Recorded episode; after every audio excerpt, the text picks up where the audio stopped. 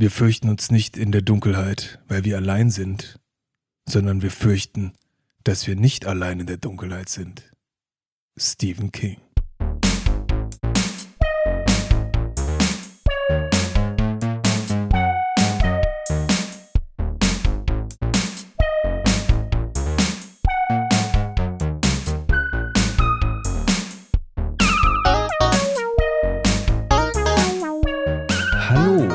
Meine lieben Badbrüder und Badbrüderinnen, Brüderinnen, liebe Badlinge, liebe Bartis.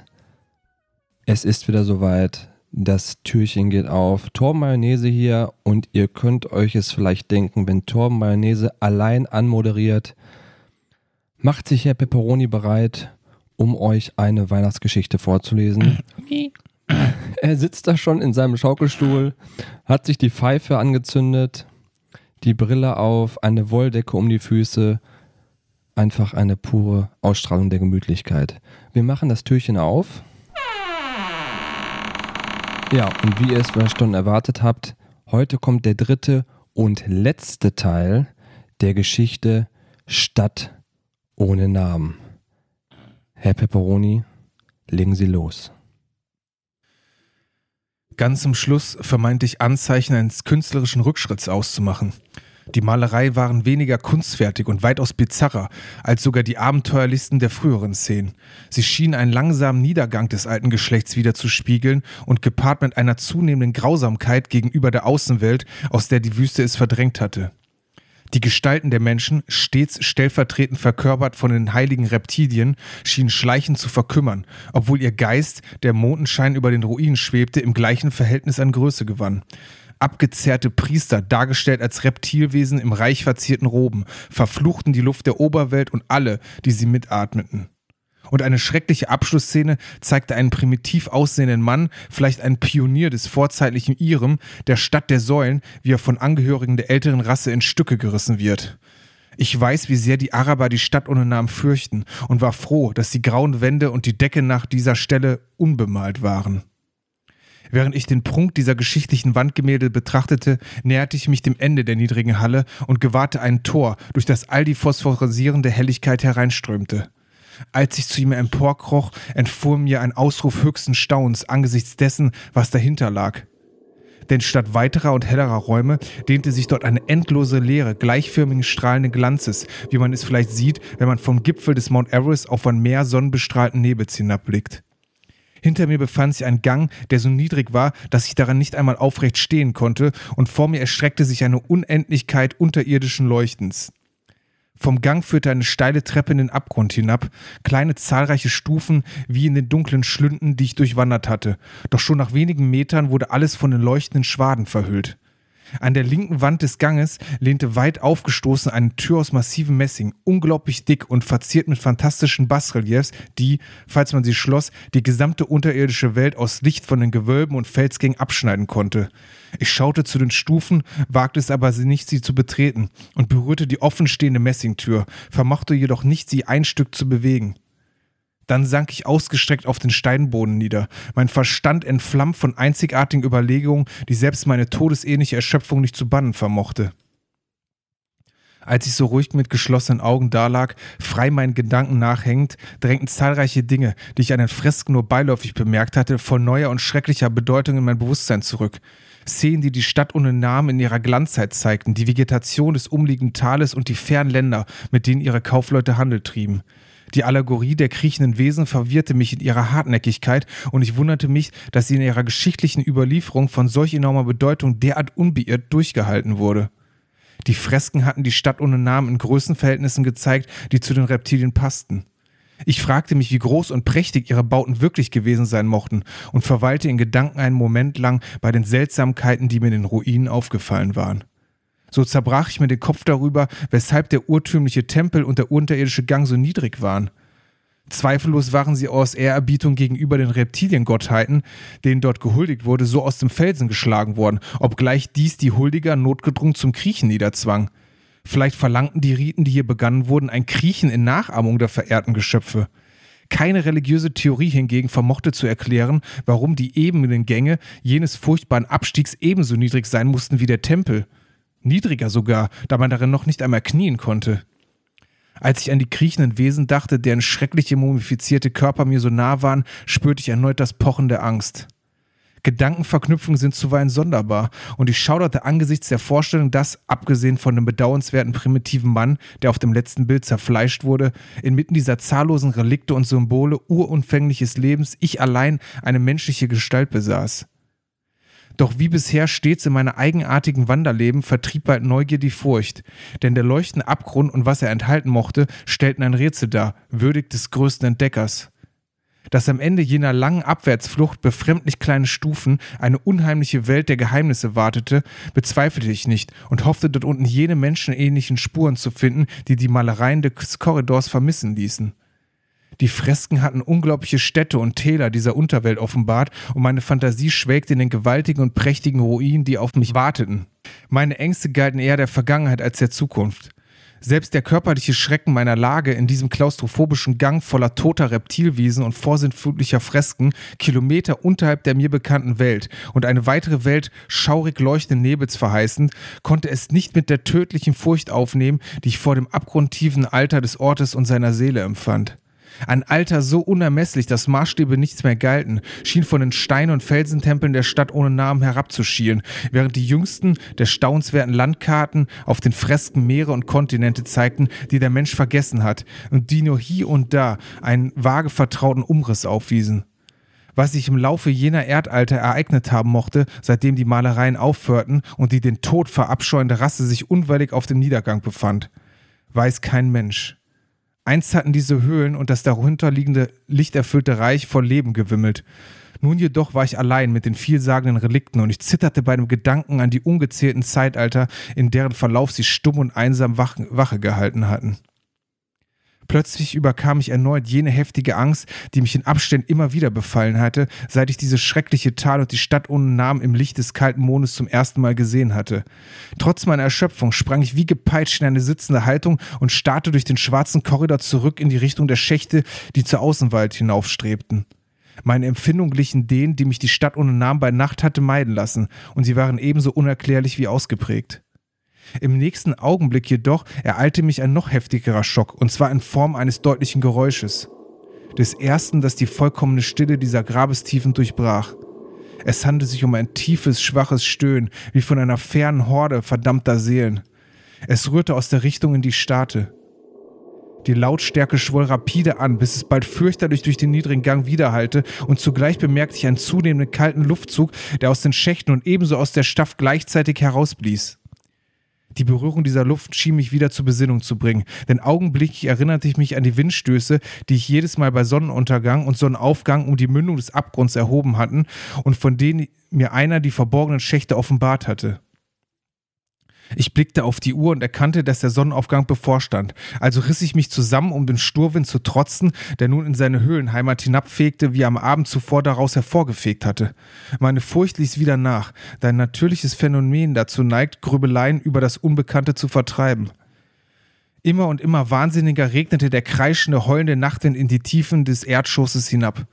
Ich legte mich wieder flach auf den Boden und verkrallte mich vergeblich in den Fels, aus Angst mit Haut und Haar durch das offene Tor in den phosphorisierenden Schlund hinuntergefegt zu werden. Ein solches Wüten hatte ich nicht erwartet, und als ich bemerkte, dass mein Körper wirklich auf den Abgrund zurutschte, befiel mich tausende neuer schreckliche Ahnungen. Die Bösartigkeit des Sturmwindes weckte unnennbare Wahnvorstellungen in mir. Nicht zum ersten Mal verglich ich mich erschaudert mit dem Bildnis des einzelnen Menschen in jedem grässlichen Korridor, mit dem Mann, der von der namenlosen Rasse in Stücke gerissen wurde, der im teuflischen Zerren der tosenden Luftstrudel schien mir ein rachgieriger Zorn umso wütender zu walten, als er nahezu machtlos war. Ich glaube, zum Schluss schrie ich wie wahnsinnig, wie ein Irrer. Ich verlor fast den Verstand im Heulen der Windgeister. Ich versuchte gegen den mörderischen, unsichtbaren Luftstrom anzukriechen, doch konnte ich mich noch nicht einmal auf, die Stelle, auf der Stelle halten und wurde langsam und unerbittlich in Richtung der unbekannten Welt gepresst. Schließlich muss ich völlig durchgedreht sein, denn ich faselte wieder und wieder jenen unergründlichen Zweizeiler des wahnsinnigen Arabers Abdul al-Harazet, der von der Stadt ohne Namen träumte. Es ist nicht tot, was ewig liegt, und in fremder Zeit wird selbst der Tod besiegt. Nur die Grimm, brütenden Wüstengötter wissen, was wirklich geschah. Wie unbeschreiblich ich mich in der Finsternis wehrte und mich wälzte und welcher Engel der Hölle mich ins Leben zurückführte, so dass ich mich erinnern werde und im Nachtwind schaudern muss, bis einmal das Vergessen oder Schlimmeres mich umfängt. Monströs, unnatürlich, gigantisch war die Begegnung, zu weit jenseits aller menschlichen Begriffe, um geglaubt zu werden, außer in den verfluchten frühen Morgenstunden, wenn der Schlaf nicht kommt. Ich sagte, dass die Wut des dahinfauchenden Sturmes infernalisch war, kakodämonisch, und dass seine Stimmen grässlich waren, voll der aufgestauten Rachtgier trostloser Ewigkeiten. Plötzlich schienen diese Stimmen, die offenbar noch immer chaotisch klangen, in der Wahrnehmung meines hämmernden Hirns immer mehr sprachlichen Lauten zu ähneln und tief im Grab ungezählter, seit Äonen versunkener Altertürmer, klaftertief unterhalb der morgendämmernden Menschenwelt, vernahm ich das schaurige Geifen und Knurren fremdzüngiger Bestien. Als ich mich umdrehte, sah ich klar abgezeichnet gegen den leuchtenden Dunst des Abgrunds, was vor dem düsteren Hintergrund des Korridors nicht sichtbar gewesen war. Eine Albtraumhorde heranspringender Teufel, hassverzerrte, grotesk herausgeputzte, halb durchsichtige Teufel einer Rasse, die kein Mensch verwechseln kann die kriechenden Reptilwesen der Stadt ohne Namen. Und als der Wind erstarb, wurden die Eingeweide der Erde um mich herum in gulsche Finsternis getaucht. Denn hinter der letzte der Kreaturen schlug die mächtige Messingtür mit einem ohrenbetäubenden Donner metallischer Musik zu und ihr schallendes Echo dröhnte hinaus in die ferne Welt, um die aufgehende Morgensonne zu begrüßen, so wie Memnon sie von den Ufern des Nils aus begrüßt. Uiuiuiui. Herr Pepperoni. Uiuiuiui. Guck mal, ich, hier. Du so. zitterst noch. Ja, das war die Stadt ohne Namen. Ist, glaube ich, nicht die bekannteste Erzählung von Lovecraft, aber so eine, die so eine mittlere Länge hatte, dass man sie auch ganz gut vortragen da, da konnte. Da wollte ich dich eigentlich nochmal fragen, hattest du war der Beweggrund, diese Geschichte auszuwählen, der, dass die die richtige Länge hatte? Oder war das wirklich, wolltest du inhaltlich damit irgendwie was? Einmal die richtige Länge und einmal soll es auch so ein bisschen exemplarisch für die Leute, die jetzt keine Berührungspunkte mit Lovecraft haben, ist die wirklich ein schönes Beispiel. Ähm, weil genau darum geht es in den Lovecraft-Geschichten immer. Hat man jetzt ja ein bisschen rausgehört, da geht es um so ein, so ein, ein, unbekanntes Grauen, was, was man ja. nicht beschreiben kann. Ja. Meistens hast du einen, einen Ich-Erzähler, der halt von irgendeiner Erfahrung. Ist das immer derselbe oder wechselt Nee, das sind verschiedene Typen, ne? Also es sind ja. verschiedene Personen auch. Die haben nichts miteinander zu tun und die Geschichten hängen. Ich glaube, es gibt so ein, zwei Geschichten, da gibt es Überschneidungen, die spielen in denselben selben Städten auch. Zum Beispiel Arkham, eine Stadt, die immer wieder erwähnt, oder auch in Maine, so ähnlich wie bei Stephen King auch. Da gibt es Überschneidungen der Städte, aber nicht der. Äh, Person, der Protagonisten. Und es geht halt sehr oft um ja, ich sag mal, um, um Wesen, die, äh, ne, Erich von Däniken und andere würden sich wahrscheinlich freuen, die vor Urzeiten und Äonen genau. existiert haben, die halt irgendwann die Erde bevölkert und beherrscht haben und vielleicht die Menschen sogar versklavt hatten, benutzt haben und von dem man nur noch ganz grobe und nicht definierbare Spuren wiederfindet. Was ich ja, oder was man immer in der Popkultur auch immer wieder sieht, hattest du auch schon mal gesagt, sind diese, für mich, diese Lovecraft-Ungeheuer sind ja meistens so mit irgendwelchen Tentakeln irgendwo im Gesicht, es die so runterhängen. Das mit den Tentakeln ist, und, wenn ich direkt einspringe, ist ja. halt Cthulhu an und für sich dieses Wesen halt mit diesen Tentakeln, die runterhängen, ist, mit so Füßen. Dann heißt Cthulhu dieses Das ist genau Cthulhu, ah, das okay. ist einer der, der großen Alten, also einer der bekanntesten Schöpfungen Lovecrafts, der ja. vor Äonen halt auf der Erde und aus, der, aus den Tiefen des Weltalls kommen die halt oft, sind, haben irgendwann auf der Erde, sind die angetroffen, haben ja. halt dort gelebt und schlummern vielleicht noch irgendwo im Untergrund. Im, im Prinzip ist das sowas wie, wie Scientology, glaube ich, nur der sagt wirklich, nee, das ist ein Roman halt. Und die Scientology sagen, nee, nee, das ist wirklich so das gewesen. Das ist wirklich so passiert, ne? Ja. Vor Urzeiten sind halt die, die irgendwelche Leute sind da hier in die Vulkane geworfen worden und deshalb sind doch die. Ah, die Tetan heißen die, glaube ich. Tetan heißen diese Götter bei, den, bei, bei, bei Scientology. Scientology, das sind auch solche Wesen und die so mächtig sind und so. Ja, ja wer weiß, ob der ein oder andere bei Scientology. Und dieser L. Ron Hubbard ist ja ein Science-Fiction-Autor, ne? War, war genau, der war auch ja. ein berühmter Science-Fiction. Ja. Und der war ja sogar ein bisschen ungefähr, war auch die Zeit wie, wie ja, von Lovecraft so? okay. auch. Ne? War so, ich glaube, die Lebenszeiten haben sich ein bisschen überschnitten da auch. Er sagt, die sollte ein bisschen exemplarisch sein. Wenn einem das gefallen hat, jetzt noch nicht mal unbedingt von meinem Vorlesen, sondern auch so, wenn man da merkt, so, es ist ja ein bisschen die, die, ähm, die Vorlage für vieles, was Stephen King auch gemacht hat. Also Stephen King bedient sich, hat ja meistens nicht diese typischen Ich-Geschichten, auch oft, mhm. aber äh, da geht es ja nicht um dieses Große, aber um dieses Unbekannte. Ne? Ich hatte auch irgendwo auf irgendeinem Buch, weil ich habe, also ich bin ganz ehrlich, ich, mich hat das auch immer so ein bisschen fasziniert. Ich habe dir letztens, als du das gemacht hattest, von so einem Pen and Paper erzählt. Da gibt es mhm. ja auch eine komplette Pen and Paper Serie zu H.P. Lovecraft. Die so halt. dieser, genau. Genau, mit diesen Themen halt ist immer dieses auch in so in dieser Zeit, in dieser ich sag jetzt mal, das spielt ja auch so um, um weiß ich nicht, 1850 bis 1920, würde ich jetzt so sagen, oder? So Pi mal Daumen kann man das wahrscheinlich ungefähr, so, ne? kann man das so Und diese, diese ähm, Pen and Paper spielen ja auch so, das ist auch immer dieses bisschen so, ich finde dieses Steampunk-mäßige spielt da noch so ein bisschen rein, eben dieses Unbekannte, was du sagst und da wird dann eine ganze neue Geschichte, Weltgeschichte geschrieben, ne? was ja so dann faszinierend ja, es ist ja auch, ne? auch äh, ich finde solche Geschichten passen auch natürlich viel besser in so ein Zeitalter, ja. so eine zeitliche Einordnung rein, als in unsere moderne. Du hast keine Computer. Es gab ja damals sogar, sagen wir noch, ja, Ende des 19. Jahrhunderts nicht mehr so viel, aber da gab es ja wirklich noch den einen oder anderen weißen Fleck auf der Landkarte. Ja. Und äh, allein gab nicht diese Kommunikation, wie sie heute war. Ne? Irgendwas passiert und zack, bumm, über das Internet ja. ist so eine Info ganz, ganz weit. Ne? Sondern da hat es ja teilweise Wochen und Tage lang noch gedauert, bis, äh, ja, irgend, bis irgendeine Info weil, mal über den. Weil ich jetzt gerade sagen wollte, fällt mir gerade wieder ein, da wollte ich hinaus. Und dann hatte ich nämlich, weil ich mich damit ein bisschen gelesen hatte, so und auf irgendeinem Buchrücken, auf irgendeinem Buchcover steht nämlich auch ein Zitat von Stephen King, wie Ach. deins. Und da stehen, ich meine, das, äh, das Zitat lautete irgendwie sowas wie: der größte äh, ja, Horrorautor des 20. 20. Jahrhunderts, ist ja. auf jeden Fall H.P. Lovecraft, sagt der Stephen King. Also, mhm. ne, und, das ist halt, und wenn das der größte Horrorautor des äh, ja, wohl 21. 21. auch schon nicht mehr, ne? Auch schon. Also einer der Großen des 20. halt. Das Ende des 20. Und Lovecraft war halt dann Beginn des 20. Ne? Ja, okay. Würde ich Aber so ich schätzen. würde sogar sagen, im Nachhinein beide, beide erzählen ihre Geschichten ja auf eine andere Art und Weise. Also deshalb sind die für mich so beide mit auf dem Thron. Ja. Also Lovecraft schafft ja diese, diese riesige Welt und Stephen King geht ja mehr ins Detail. Da geht es ja mehr um den Horror. Hier geht es auch um den Horror, mhm. den du als Person erfährst, aber Stephen King erschafft ja mehr eine Welt, wo du dich mehr reinversetzen ja, kannst. Ja. Auch, bei, auch wenn Geschichten jetzt zum Beispiel wie eine seiner berühmten S spielt ja zwar in den 50ern, aber du kannst natürlich dich eher in so eine 50er-Jahre-Welt und die Kleinstädte und wie er das beschreibt, ähm, das mögen ja viele an Stephen King nicht, weil er sich ja oft im, im Detail des, des sozialen Umfelds, was er beschreibt, ja, ja, ja, verliert. Genau. Ne, das hast du hier nicht so. Da geht es ja mehr, ja, genau. ja mehr so um, ich beschreibe diesen Wahnsinn. Auch in anderen Geschichten gibt es ein bisschen mehr, auch dass die soziale Gefüge beschrieben wird, aber geht es mehr um den. Halt so ein bisschen. Genau, mehr sachbezogen. Also hier geht es mehr so um diesen, dieses Abdriften in den Wahnsinn. Und das ist halt wirklich sehr oft ein Thema halt auch. Ah, ne? okay. Auch andere Geschichten, wo dann auch eine, der Protagonist vielleicht irgendwas sogar vorher sieht und dann wird er wieder langsam in den Wahnsinn, weil das, Ach, was er gesehen Wahnsinn hat. ist auch so wichtig, weil das ist nämlich, das ist ein sehr großes Thema, ja. In, in, wie heißt das, in dem Pen and Paper, ich habe das noch nie gespielt, ich hatte mir so ein bisschen mal die Regeln durchgelesen, da gibt es auch dieses, ein Mechanismus ist eben dieses, du sammelst dann Wahnsinnspunkte, mhm. immer wenn irgendwas passiert, dann musst du halt eine Probe würfeln, ob du jetzt mehr wahnsinnig wirst quasi so. Also das ist, ja, glaube ich, auch so ein einzelnes Ding, was das so ausmacht, dieses äh, Pen and Paper.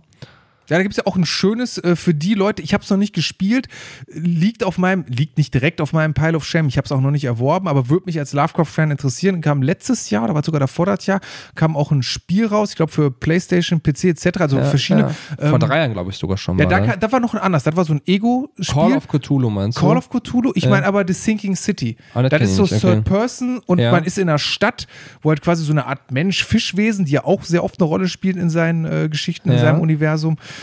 Äh, und man muss halt so eine Art, es spielt auch so eine Art Detektiv. Und da gibt es halt auch wieder dieses Thema mit Wahnsinn. Wenn man halt ne, gewisse Sachen trifft, dann nimmt man auch Wahnsinn zu, dann hat man sogar Erscheinungen und ja. äh, ist ein bisschen verwirrt. Ah, okay. Und das ist halt wirklich ein großes Thema auch. Also ich kann jeder, der, der irgendwie sich gerne mit Horror beschäftigt und ein Faible für Horror ja. hat und der ein bisschen open-minded ist, man merkt ja auch, deshalb, äh, äh, Entschuldigung an meine Stelle, verhaspel ich mich so oft, die Satzstruktur ist natürlich auch nochmal ein bisschen andere als die Satzstruktur auch in äh, ja, Entschuldigung für die kurze Unterbrechung. Äh, ja, ist halt, wenn Fans anrufen, ja. dann muss man da mal auch mal rangehen auch, ne? Vor allem hier Videochat, ne? Videochat auch, ne? Genau. Ja, aber ich würde sagen, das waren wir im Prinzip, waren wir ja schon durch halt. Ne? Wir waren eigentlich schon durch, haben wir versucht jetzt so mit der letzten Folge noch so ein bisschen Damit ist das Experiment auch. auch beendet, kann man jetzt sagen. Ja, das war jetzt genau. dieser dreiteilige Experiment, weil ich, ich fand, das war eine sehr gelungene Sache äh, für die Leute nochmal, die dann mit nichts anfangen konnten. Pech gehabt. Pech gehabt, ja. aber ihr könnt ja jetzt weiter. Dann hört doch fest und flauschig. ja. Obwohl, da muss ich jetzt mal. Nee, ja, machen wir gleich. Machen wir gleich. Wir okay, machen wir gleich. Okay. Wir gehen raus. Wir gehen raus. Dann, Liebe äh, Leute, bleibt so wie wir sind. Bleibt uns gewogen. Bis morgen.